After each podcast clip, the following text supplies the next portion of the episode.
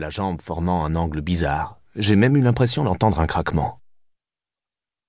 Un vieux en peignoir a ouvert sa porte et jeté un coup d'œil soupçonneux sur le palier, et il m'a vu là, à genoux. Ça me faisait un mal de chien. Je me suis mordu la lèvre pour ne pas crier, mais j'ai malgré tout voulu le rassurer. Pour lui faire comprendre que je n'étais pas une menace pour l'ordre public, je me suis incliné avec dignité devant lui. Béni, le blaireau national. Il a claqué la porte et je l'ai entendu tourner des clés et mettre des chaînes de sécurité. Il a peut-être cru que j'étais membre d'une secte bizarroïde, une sorte de témoin de Jéhovah forcené qui faisait ses dévotions dans la cage d'escalier avant d'essayer d'enrôler des disciples. Seigneur Dieu. Avez-vous déjà essayé de conduire avec une jambe raide et tendue, et l'autre qui s'occupe de toutes les pédales à la fois, embrayage, accélérateur et frein? Ma voiture avançait par bonds, comme un lièvre dans un champ de patates. Mais c'était tant mieux donc. Parce que tout le lendemain, ma jambe m'a empêché de penser à autre chose, tellement elle me faisait mal. Si j'avais essayé, je crois que les connexions possibles auraient immédiatement provoqué un court-circuit dans mon cerveau.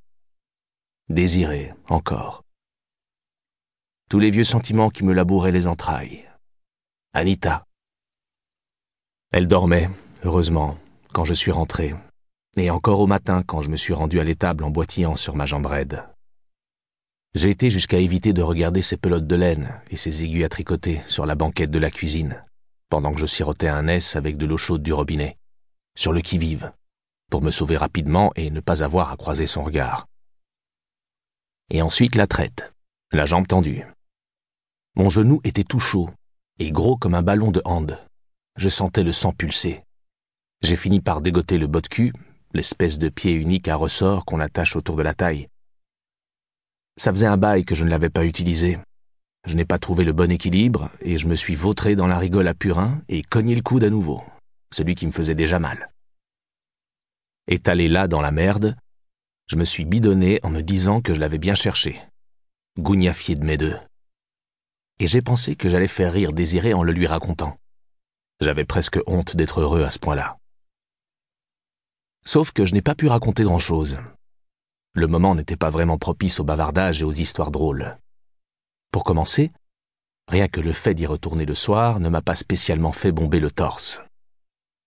J'ai dû mentir à Anita, qui avait préparé des Easter bands avec des pommes de terre à la nette pour le dîner, mon plat préféré. J'ai remarqué le catalogue de Guldfind sur la banquette. Ouvert à la page des alliances, ma tête a coupé que ce n'était pas un hasard, mais j'ai fait comme si je ne l'avais pas vu. Il m'a semblé qu'elle me regardait avec insistance et j'ai pondu une fable, comme quoi j'avais trébuché dans le grenier à foin et m'étais éclaté le genou. J'en ai rajouté pour me faire plaindre. Le gougnafier qui cherche à se faire consoler après un faux pas. Mais ça fonctionne toujours. L'infirmière en elle a pris le dessus, et elle a examiné mon genou d'un air professionnel, a fait un bandage de soutien en déclarant que ce n'était qu'une petite entorse de rien du tout. D'une voix étranglée, j'ai marmonné que Bergren, dans le village à côté, avait besoin d'aide pour remplir un formulaire de l'Union européenne. Puis j'ai clopiné jusqu'à la voiture. J'ai pris la direction de la ville sur les chapeaux de roue. Ce n'est qu'au bout d'un moment que je me suis rappelé que Bergren habitait de l'autre côté. Si Anita avait jeté un regard par la fenêtre quand je partais, je n'aurais pas échappé à un interrogatoire en rentrant. Je m'en fichais. L'important était que je parte, car j'étais un homme avec une mission. Que diable un super-héros, qui se pointerait avec ses pouvoirs magiques pour faire un enfant à une petite crevette. Il ne manquait que la cape et le juste au corps, et un logo sur la poitrine. Un spermatozoïde géant, peut-être? Je me suis demandé si je ne devais pas me sentir exploité. N'était-ce pas un abus sexuel? Attraper un ancien amant et se servir de lui parce qu'on s'était mis dans le crâne d'avoir un mouflet? Ne devrais-je pas plutôt redresser la nuque et rétorquer qu'elle n'avait qu'à ouvrir un compte dans une banque de sperme? Bah, je savais très bien que ceci était quelque chose que je ne pourrais pas m'empêcher d'accomplir, même si je devais sauter à cloche-pied jusqu'en ville avec ma patte folle. Et l'engouement pour les enfants n'était pas juste une nouvelle tocade pour désirer.